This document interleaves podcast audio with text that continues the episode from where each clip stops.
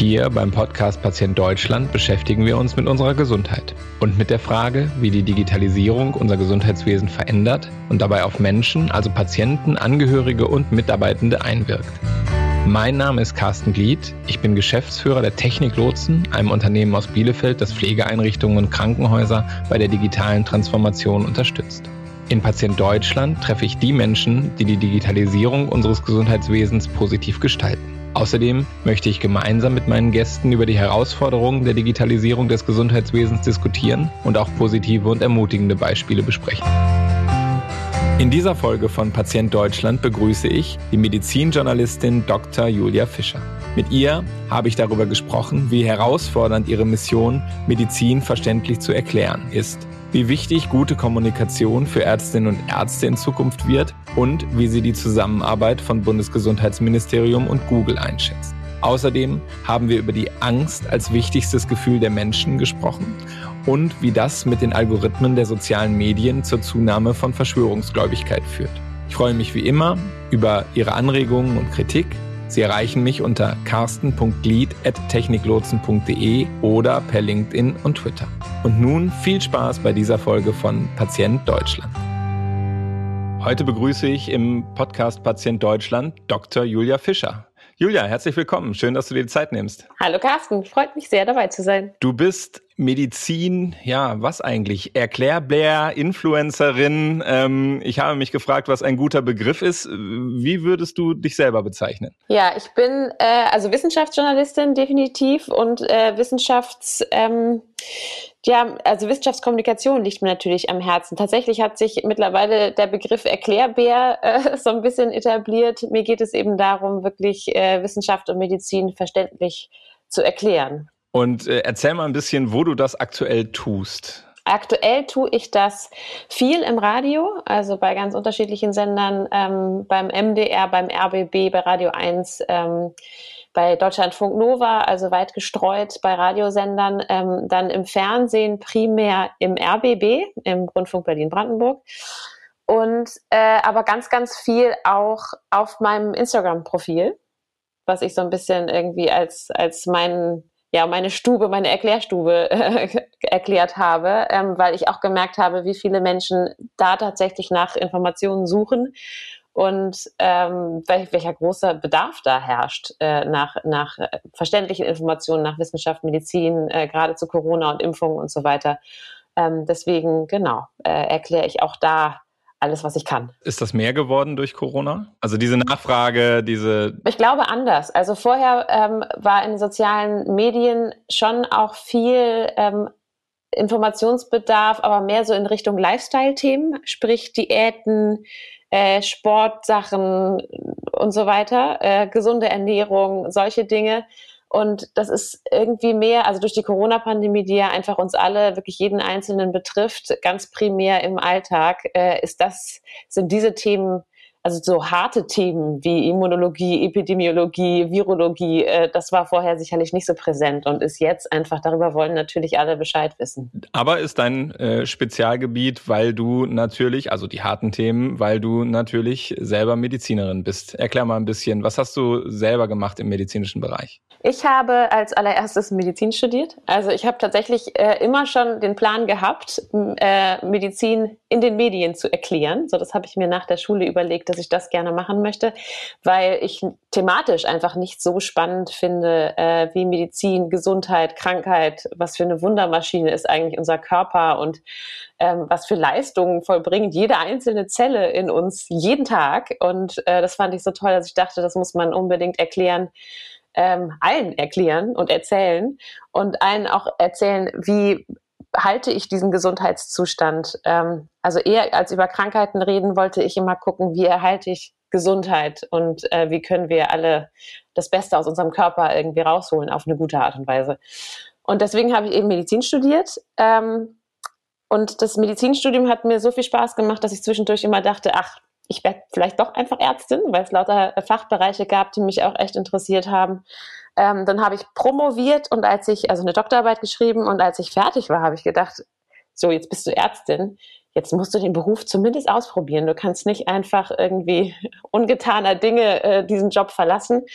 Und habe dann zweieinhalb Jahre in der Nuklearmedizin gearbeitet, was äh, ein Fachbereich ist, der der Radiologie sehr gleicht. Also sprich, ähm, man schiebt Patienten durch Röhren und schaut in sie hinein und kann eben Stoffwechselprozesse entdecken, äh, Krankheiten erkennen, Krebs finden und so weiter. Das hat so ein bisschen was von Dr. House auch, weil man so Rätsel, Rätsel aufbekommt und denen auf den Grund gehen muss.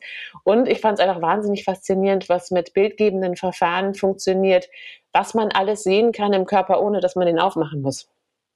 Also das fand ich einfach toll, das habe ich zweieinhalb Jahre lang gemacht.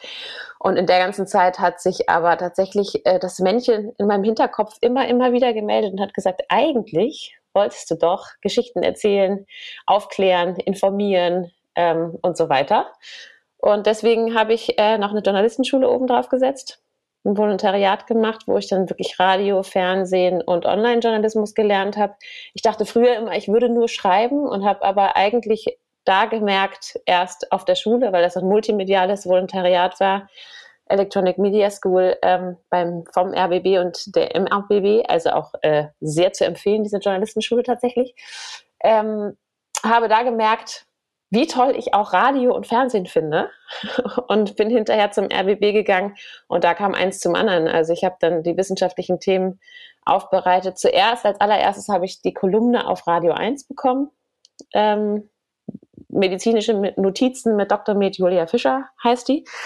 Äh, damit habe ich angefangen und ähm, dann habe ich auch im Fernsehen angefangen, wissenschaftliche Themen zu beackern äh, für die Lokalnachrichten, ähm, aber auch für die Wissenschaftsredaktion.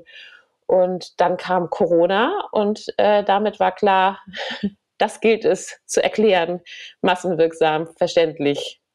Und äh, seitdem mache ich im Prinzip täglich genau das.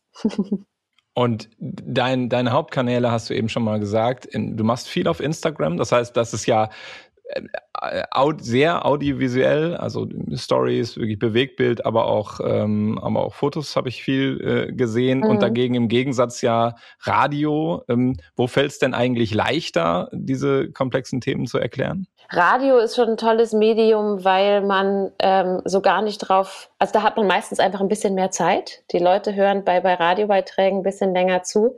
Ähm, bei Videos muss man oft darauf achten, dass sie halt wirklich, äh, ja, relativ kurz sind, relativ knackig erzählt sind und da ist dann doch oft, ähm, fällt irgendwie noch, meistens ist es so, dass noch eine Information runterfällt, die ich schon gerne noch erwähnt hätte und da ist es äh, bei Radio tatsächlich äh, besser möglich, auch komplexe Sachen länger zu erzählen. Aber äh, also im Prinzip hält sich das die Waage, dadurch, dass man auf Instagram ja auch äh, so, eine, so eine hohe, man kann, kann ja eine Schlagkraft entwickeln, wie du möchtest. Also man kann ja jeden Tag im Prinzip irgendwas raushauen und der Bedarf ist teilweise da.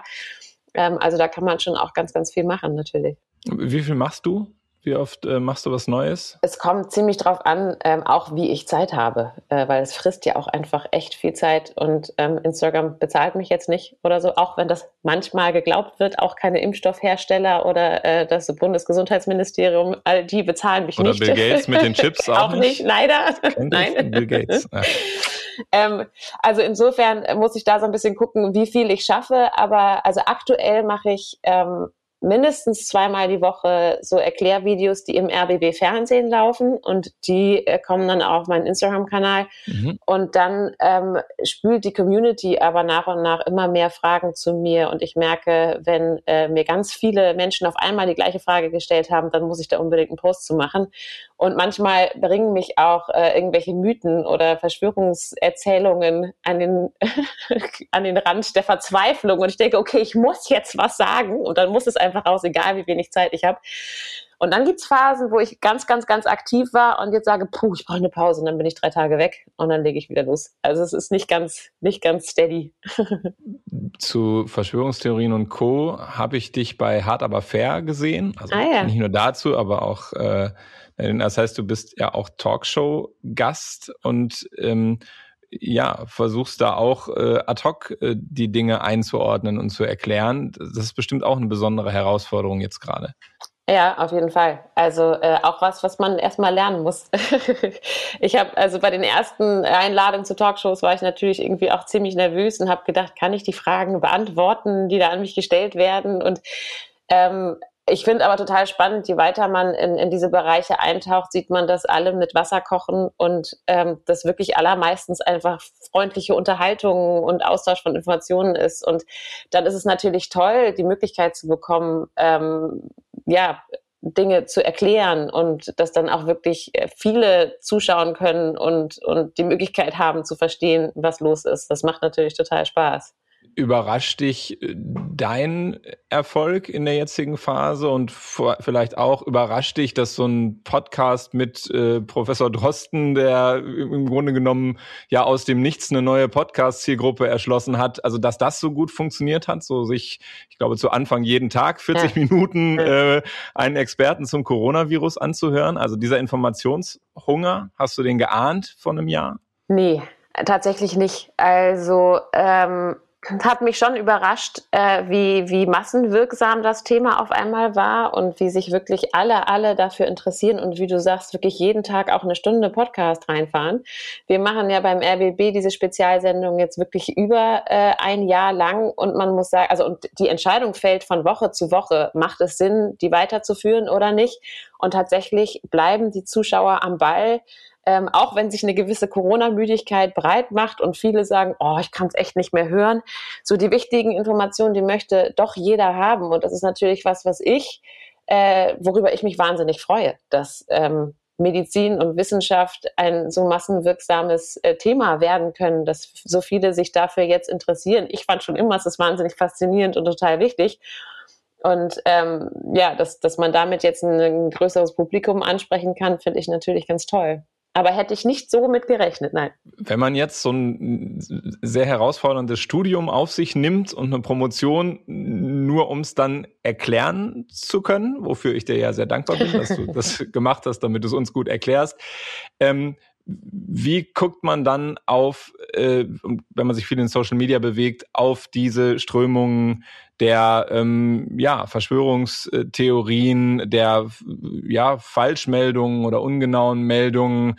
Ähm, hätte man sich ja sein Studium auch schenken können, wenn das äh, genauso viel Gehör findet wie die eigenen Beiträge, oder? Ja, oder noch mehr. Ne? Also manchmal ist es ja erschreckend, ähm, wie schnell sich tatsächlich Falschmeldungen und eben emotional betonte Themen, äh, egal ob haltbar oder nicht, ähm, im, im Netz verbreiten. Das ist schon übel und manchmal frustrierend. Äh, also auch in, in welchem, ähm, in welcher Frequenz da Falschinformationen rausgeblasen und geteilt werden und wie viel schneller sie sich einfach verbreiten als die wissenschaftlich fundierten Informationen. Das ist manchmal schon wirklich frustrierend. Ähm, gleichzeitig zeigt mir das, dass es, äh, dass mein Job irgendwie noch wichtiger ist denn je, weil ich glaube, nur mit verständlicher Information, Kommunikation auf Augenhöhe und ähm, ja der der Kommunikation von wissenschaftlichen Quellen, so dass sie jeder versteht, nur so kann, kann man gegen diese ganzen Falschmeldungen ankommen. Und ähm, ich gebe mir Mühe, also ich glaube auch, dass diese Verschwörungserzähler, die sind sehr, sehr laut und deswegen präsent, aber ich sage mir auch immer wieder, es ist eine nicht repräsentative Stichprobe unserer Gesellschaft. Also sie sind laut, aber nicht die allermeisten, ähm, sondern ganz viele wollen tatsächlich auch, sind wirklich einfach wissenshungrig und unsicher und ähm, haben berechtigte Zweifel, die man, die man aus dem Weg räumen kann und sollte und die mit ihren Sorgen auch ernst genommen werden sollten. Und äh, für die bin ich natürlich äh, sehr, sehr gerne da. Wir reden in diesem Podcast ja über den Einfluss, den digitale Technologie und Digitalisierung auf äh, den Gesundheits- und Sozialbereich hat. Ähm, diskutiert ihr in Journalistenkreisen diese Blasenbildung der sozialen Medien? Also dass, dass ja sozusagen durch die Algorithmen eine äh, äh, Parallelwelten äh, nicht nur existieren, sondern im Grunde genommen ja auch immer mehr verdichtet werden. Diskutiert ihr das im Journalistenkreis und diskutiert ihr gegebenenfalls ähm, Durchdringungsstrategien? Ja, klar. Also diskutiert ähm, wird das definitiv, weil äh, natürlich auch jeder Journalist, jede Journalistin sieht, ähm, wie da, wie, wie man plötzlich die Aufmerksamkeit teilen muss und ähm, wie teilweise zu Unrecht äh, ja die Falschmeldungen mehr äh, Aufmerksamkeit bekommen als die wirklich fundierten Informationen. Da wird ganz, ganz viel drüber diskutiert, weswegen ja auch ähm, Journalistinnen und Journalisten oder überhaupt die Medien insgesamt versuchen, immer weit in die, immer weiter in die Online-Welt und auch die Welt der Social Media vorzudringen und da ihren Platz einzunehmen. Ähm, man muss sagen, es läuft leider relativ langsam, vor allem was die öffentlich-rechtlichen Medien angeht, habe ich oft das Gefühl, dass das müsste einfach viel, viel schneller gehen. Äh, da müsste man präsenter sein. Ähm, und da ist auch, also da haben, da sind so die klassischen Medien haben vielleicht auch äh, die Mechanismen der neuen Medien noch nicht so weit durchdrungen ähm, und angepackt, dass sie da schnell genug sind. Also das wird diskutiert, ähm, es soll unbedingt angegriffen werden, aber es dauert. Die Frage ist ja auch, wenn so eher emotionales, eher clickbaitiges, ähm, also man klickt gerne drauf, es ist eine, eine gute, eine Überschrift, die einen irgendwie triggert, ähm, wenn die öffentlich-rechtlichen jetzt in die Richtung auch noch weitergehen. Ich meine, da tummeln sich ja schon genug, zum einen die Verschwörungstheoretiker und zum anderen aber auch ja, ich denke, als Geschäftsmodell sind sie da auch ein bisschen reingezwungen, die ja. privaten Medien. Ähm, ich weiß nicht, ob ich noch mehr Überschriften brauche, äh, die dann sozusagen, ist, also ist das das wert, die Blasen aufzubrechen mit solchen Überschriften? Nee, das finde ich eine ganz große Gefahr tatsächlich. Also, und da muss ich auch sagen, wenn ich manchmal von den großen etablierten Medien, äh, in Anführungszeichen, äh, ein kleines bisschen enttäuscht, auch gerade durch, ähm, während der Zeit der Corona-Pandemie, weil es doch immer wieder passiert, dass, ähm, ja, auch da äh, Headlines einfach reißerisch sind und offensichtlich irgendwie auf die Klicks aus sind. Und ich meine, es ist gemein. Also auch äh, jeder öffentlich-rechtliche Sender, jedes Medium muss sich ja irgendwie finanzieren. Das heißt, es ist, jeder ist auf eine Reichweite angewiesen. Und äh, da sind reißerische Überschriften und Klicks natürlich leider eine Währung, ähm, die ja auf die man fast angewiesen ist. Und da äh, ein gutes Gleichgewicht zu finden, ist ganz, ganz gefährlich. Aber ich finde, dahin sollten seriöse Medien keinesfalls abdriften. Das finde ich, finde ich ganz gefährlich. Also da muss irgendwie die richtige Balance zwischen, ähm, ja, dass man auch in der Tonalität nach wie vor hört, wobei handelt es sich um ein seriöses Medium und wo wird vielleicht einfach mit Informationen, äh, mit Emotionen, Entschuldigung, gespielt. Deine Mission ist ja Medizin verständlich erklären, wie weit brichst du das runter? Also wie, wie weit, wie, wie sehr ähm, vereinfachst du Dinge ähm, und wo sagst du, ja, noch mehr vereinfachen kann ich es eigentlich nicht, weil dann ähm, wird's, ist es wieder hart an der Grenze ja. zu, ähm, äh, zu vereinfacht, zu schwarz-weiß. Ja. Ähm, wie hältst du für dich da die Balance? Das ist tatsächlich die größte Herausforderung und das, woran ich am allerlängsten sitze. Also ich versuche ja, äh, die Sachen auch relativ kurz und kompakt zu machen, damit sie nicht überfordernd sind und ähm, da die Balance zu finden aus wertvollen Informationen, ähm, die aber gleichzeitig nicht überfordern, die einfach verständlich sind, aber nicht falsch werden, weil das passiert ja ganz, ganz schnell. Sobald man vereinfacht, äh, driftet man ab in Ungenauigkeiten, äh, die, aus denen dann falsche Schlüsse gezogen werden können. Und das darf natürlich einfach nicht passieren. Also da, das ist für mich das Aller, Allerwichtigste, dass ich verständlich aber korrekt bleibe. Und das ist auch wirklich äh, die Zeit, das sieht man immer. Ich denke oft, es ist fast ein bisschen gemein, dass man das dem Ergebnis nicht ansieht, weil am Ende hört es sich relativ leicht verständlich an. Hoffe ich, ist es ja das Ziel. Ähm, aber das heißt, äh, wenn man sich das anschaut und es verstanden hat, dann man sieht nicht, wie viel Arbeit da drin steckt. Wirklich, also zum Teil lese ich ja stundenlang, um am Ende ein Video von 1,30 zu produzieren oder so. Also das ist mir tatsächlich, äh, da die richtige Balance zu finden, ist mir das Wichtigste und auch das zeitintensivste diese Vereinfachung auch in den in den Medien, ähm, also ich würde sagen, die dir ja auch ähm, ja Follower und auch Hörerinnen und Hörer ähm, zuführt, ähm, die ist ja, ein, sagen wir mal, ein gesellschaftliches Phänomen. Also es muss immer schneller ähm, Dinge konsumiert werden. Ähm, ich gucke mir die ersten drei Top-Treffer bei Google an und dann habe ich irgendeine Baucheinschätzung zu einem Thema ungefähr, wie es läuft. Also mache ich ja für ganz viele Dinge, wo ich Informationen suche, auch. Ähm, glaubst du, wir erleben, dass das bei ärztlichen Diagnosen, äh, also Dr. Google, ähm, ist ja wahrscheinlich schon ein weit verbreiteter Trend äh, und ähm, macht es den Ärzten bestimmt auch nicht immer einfacher, dass die Leute mit so einem gesunden Halbwissen in die Praxen kommen. Ja, definitiv. Also ich glaube, da gibt es solche und solche. Äh, zum Teil ist es toll, wenn jemand in die Praxis, in die Sprechstunde kommt und äh, schon was gelesen hat und ähm, man dementsprechend nicht bei Null äh, anfangen muss. Aber gleichzeitig ist es natürlich genau so, ähm, dass die ersten drei Google-Ergebnisse auch die verlässlichsten sind, ähm, ist wahrscheinlich nicht immer der Fall. Und dann kommen die Menschen natürlich mit, mit verschiedenen, ähm, auch falschen Vorstellungen oder ähm, es werden lauter Informationen, ich erlebe das gerade ganz viel mit dem AstraZeneca-Impfstoff zum Beispiel, der ein Vektorimpfstoff ist, der mit DNA arbeitet. Ähm, und da wird in einem kleinen Nebensatz erwähnt, dass unter ganz bestimmten äh, Umständen im Labor, in experimentellen Gegebenheiten, kann es vorkommen, dass diese DNA in die menschliche oder in das äh, Tier, um das es ja geht, in diesem Versuch, in die DNA dieses Tieres eingebaut werden kann. Und dieser Nebensatz, diese Nebeninformation reicht aus für die Leute zu denken, ach so, das kann also meine DNA verändern. Ich sollte mich lieber nicht impfen lassen. Also da, ähm, dass man durch Informationen, dass man nicht so richtig die, die Wertigkeit einschätzen kann ähm, und so weiter, das macht es natürlich für, für Ärztinnen und Ärzte schwer, die Leute wieder abzuholen und dann das, was schon gelesen wurde, einzuordnen.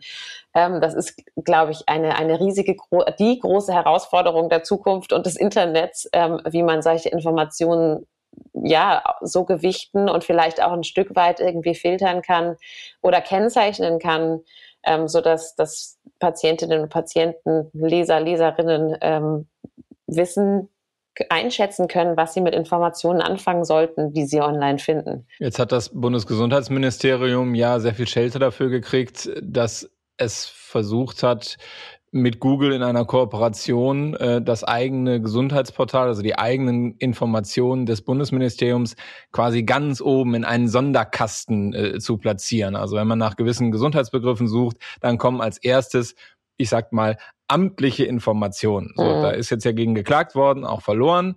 Ähm, jetzt verdienst du ja deinen Lebensunterhalt damit, nicht fürs Ministerium, sondern für andere Medien zu arbeiten, die natürlich dann entsprechend weiter runter äh, sinken. Auf der anderen Seite bist du jemand, der versucht, dass auch, äh, sagen wir mal, echt gute Informationen an die Menschen kommen und die Verschwörungstheorien keine Chance haben.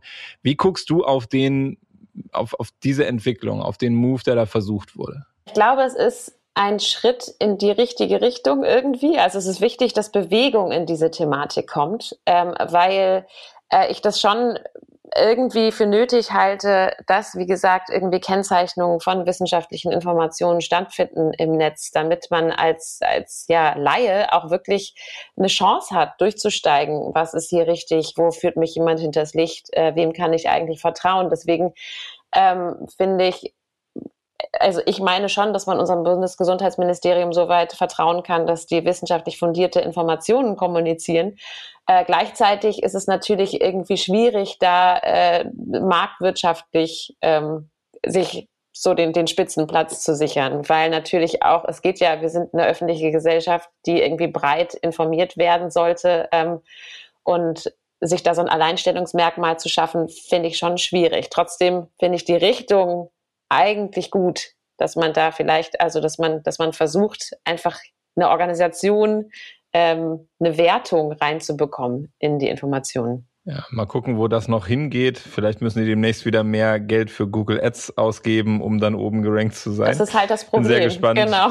Ja. Naja, und äh, ich meine, letzten Endes ist es ja eine, ähm, eine Zusammenarbeit mit Teilen dieser Algorithmus äh, äh, Produzenten, die ja auch ja. Teil des Problems sind. Ganz also genau. man, man, das ist ja schwierig. Das ist genau ja. mit, mit, mit Facebook oder YouTube, die jetzt ja. zu Google gehören.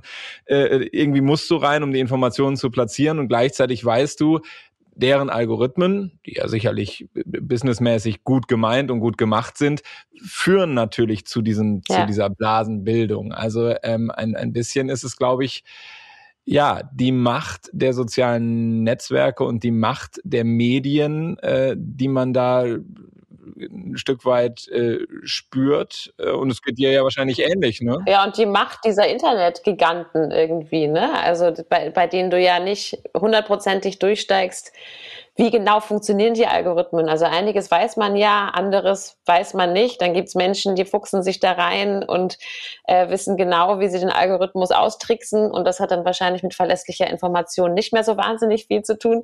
Also wie man, wie man da die, die richtige äh, Mischung findet aus Zusammenarbeit, aber da nicht, also ja, den Pakt mit dem Teufel schließen, ist, ist super schwer. Also das wird, das wird, glaube ich, noch total spannend. Und gleichzeitig kommen wir jetzt in eine Phase, wo über die Digitalisierung auch von, von Gesundheitsinformationen, zum Beispiel in der gesetzlichen elektronischen Patientenakte, die ja jetzt Schritt für Schritt eingeführt wird, ähm, bekommt ja, sagen wir mal, jeder auf sein Smartphone, jeder, der das will zumindest, ja auch viel detailliertere Unterlagen über seinen Gesundheitszustand. Also da lese ich dann ja auch die Arztbriefe, die ich vorher zwar auch anfordern konnte, aber die ja in der Schublade meines Arztes auch einfach sehr gut lagen. Und wenn ich die jetzt auf dem Smartphone habe, also ich äh, schätze, das wird bei mir schon so sein, dann guckt man da ja auch mal rein. Ähm, und dann kommt ja so ein bisschen auch, äh, naja, mehr, vielleicht auch mehr Fragen als Antworten. Ähm, glaubst du nach deinen Erfahrungen, ähm, dass die äh, Bürgerinnen und Bürger da, äh, ich sag jetzt mal, mündig genug sind, um ihnen noch mehr Arztinformationen ohne Kontext ähm, zu liefern auf diesem Weg? Im Prinzip glaube ich das schon, ja. Ähm das stimmt natürlich, dass in Arztbriefen oft Dinge stehen, die man als Laie nicht sofort versteht. Aber meistens ist dann ja auch noch so eine Beurteilung angefügt, die das dann doch nochmal in den Kontext setzt und dir im Prinzip sagt, so das und das ist los und das und das solltest du tun. Und ähm, ich glaube, wenn den Menschen tatsächlich diese Informationen zur Verfügung stehen und sie auch immer wieder reinschauen können und auch nämlich beim nächsten Arztbesuch dann konkret eine Frage stellen können, die sie haben oder dem Arzt eben dann auch oder der Ärztin direkt all die Informationen mitliefern können, die schon erhoben wurden, ist das, glaube ich, schon ein großer Vorteil dahin, dass die Menschen auch äh, ja mündige Patientinnen und Patienten sein können. Und ich glaube, die Leute, die das überfordert, die lesen das dann halt nicht.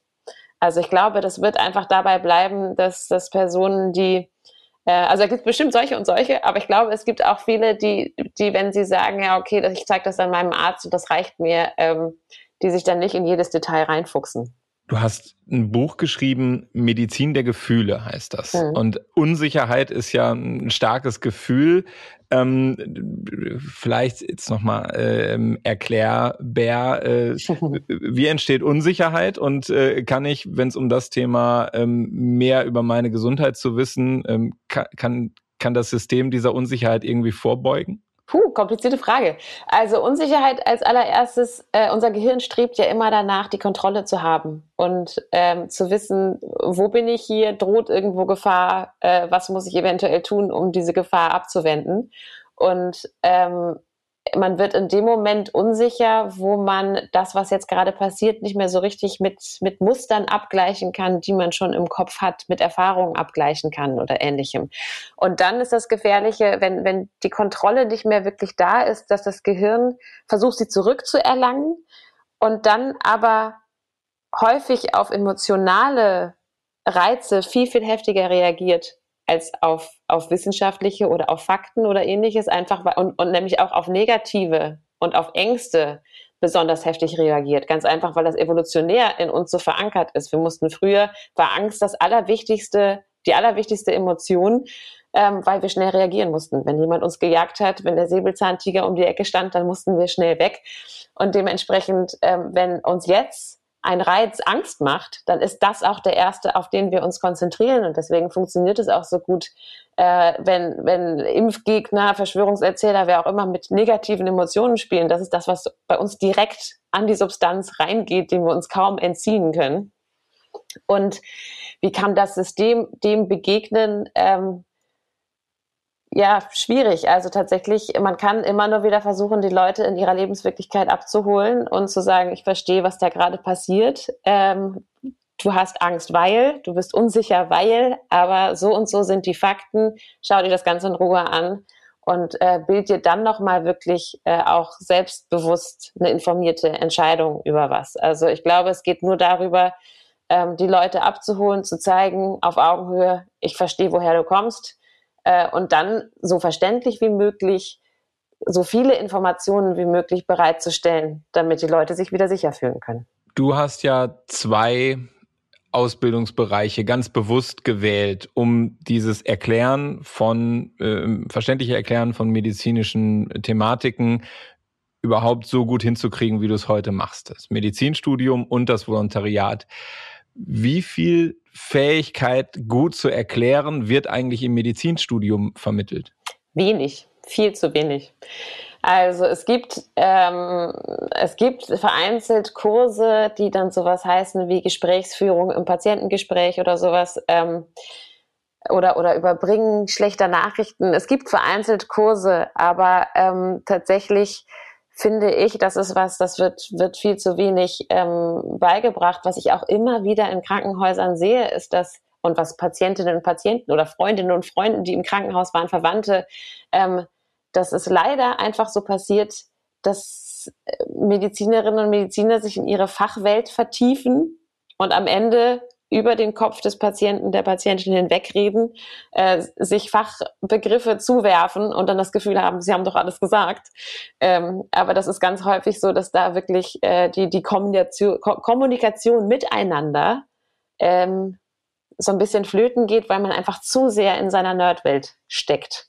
Und das ist meiner Erachtens was, das müsste im Medizinstudium definitiv viel besser gelehrt werden. Zumal, wenn demnächst ein Arztbrief auch ein Medium ist, was ein, äh, was ein Patient liest und wenn es dann sozusagen ähm, ähm, der, ja, der, sagen wir mal, der Zugang nicht nur in dieser, in diesem Moment der Sprechstunde äh, passiert, sondern frei nach dem Motto, man kann nicht nicht kommunizieren, ja dann ja. durch die digitale Transparenz an, an ganz andere Punkte kommt. Also müsste doch eigentlich sich, du müsstest doch schon zehn Anfragen von Universitäten auf dem Tisch mhm. liegen haben, werd doch äh, Dozentin für Medizinkommunikation. Finde ich eine super Idee. Ich habe tatsächlich noch keine Anfrage auf dem Tisch, aber das wäre ein Konzept, das würde ich mir durch den Kopf gehen lassen. Also, liebe Hörerinnen und Hörer, wer das, wer das hört und rein zufällig Professor für Medizin ist, äh, hier ist eine, eine gute gute Dozentin. Aber also ich glaube ja wirklich, dass wir, dass wir damit ähm, einen Riesenfass aufmachen, was heute noch gar nicht so klar ist, äh, dass nämlich die früher der Medizinerwelt vorbehaltene Kommunikation ähm, eigentlich noch viel, viel breiter in die Öffentlichkeit äh, geht. Und ob das schon durchdrungen ist in dem Wandel, wage ich mal äh, doch sehr zu bezweifeln.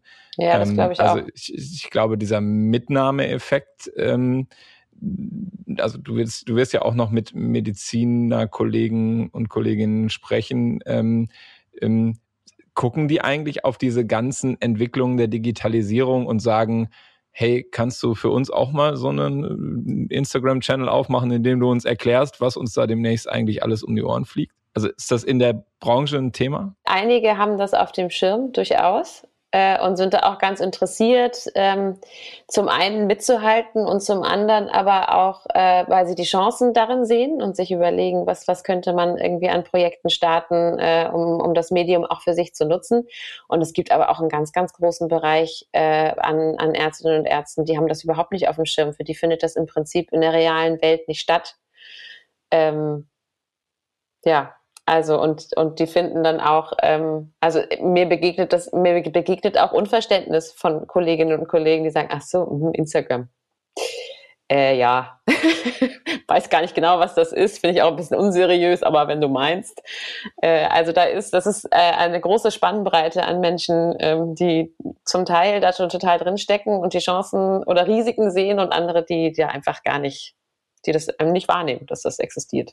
Das ist so erstaunlich, weil dieses Dr. Google-Problem, ähm, also irgendwie kommt keiner mehr, ohne vorher mal die Symptome, ich sag mal, im, im, im schlechtesten Fall bei Google und im besten Fall bei Ada Health äh, eingegeben zu haben. Ja. Das muss doch ein alltägliches Problem auch in den Praxen und im Krankenhaus sein. Das stimmt sicher. Und da sind es, glaube ich, auch nochmal zwei Schubladen äh, soziale Medien und einfach das, das Internet, Suchmaschinen. Also ich denke auch mit Dr. Google hat sicherlich jede, jede Ärztin, jeder Arzt ähm, schon zu tun gehabt, weil im Prinzip jeder mittlerweile mit äh, Vordiagnosen oder Vorstellungen kommt. Also das definitiv. Ähm, aber also gerade was soziale Medien angeht und, und welche Macht die gerade in der Informationsentwicklung und in der Kommunikation entwickeln, das ist, glaube ich, noch ein, noch ein zweites Heft tatsächlich. Würdest du dir mehr Kolleginnen und Kollegen wünschen, die auch so, also vielleicht nicht in der, in dem Reifegrad, aber grundsätzlich mehr in den sozialen Medien präsent sind, vielleicht um da auch einen Gegenpol zu bilden? Im Prinzip ja. Also ich glaube, es kann äh, also zu viele kann es nicht geben. Zu viele Medizinerinnen und Mediziner, die irgendwie versuchen, verständlich äh, Gesundheitsthemen zu transportieren. Das kann, glaube ich, nicht schaden. Ähm, es ist natürlich immer die Frage nach der Qualität, wie man die dann sichern kann und ähm, wie, wie man das hinbekommt. Aber so ist es halt, ne? Es ist eine bunte, vielfältige Welt, auch in den sozialen Medien. Aber im Prinzip, ja, im Prinzip finde ich, ähm, ich glaube auch, das muss so kommen, dass in Zukunft äh, Kolleginnen und Kollegen mehr online und auch in den sozialen Medien ähm, erklären und stattfinden bin sehr gespannt, wann die elektronische Patientenakte gleich den äh, Instagram-Link mitliefert, um dann äh, die Diagnose erklärt zu bekommen. Wunderbar. Also äh, spannende Zeiten liegen vor uns. Ich wünsche dir viel ähm, ja gute Nerven. Ich denke, du musst wahrscheinlich auch äh, dir einiges anhören, wenn du da so die Dinge ja, ähm, wissenschaftlich erklärst und ähm, lass dich da nicht abbringen. Ähm, ich glaube, es ist total wichtig. Vielen Dank. Da gebe ich mir jeden Tag Mühe. Wunderbar. Dann vielen Dank, dass du dir heute die Zeit genommen hast. Danke dir. Und alles Gute. Wünsche ich dir auch. Ciao. Ciao.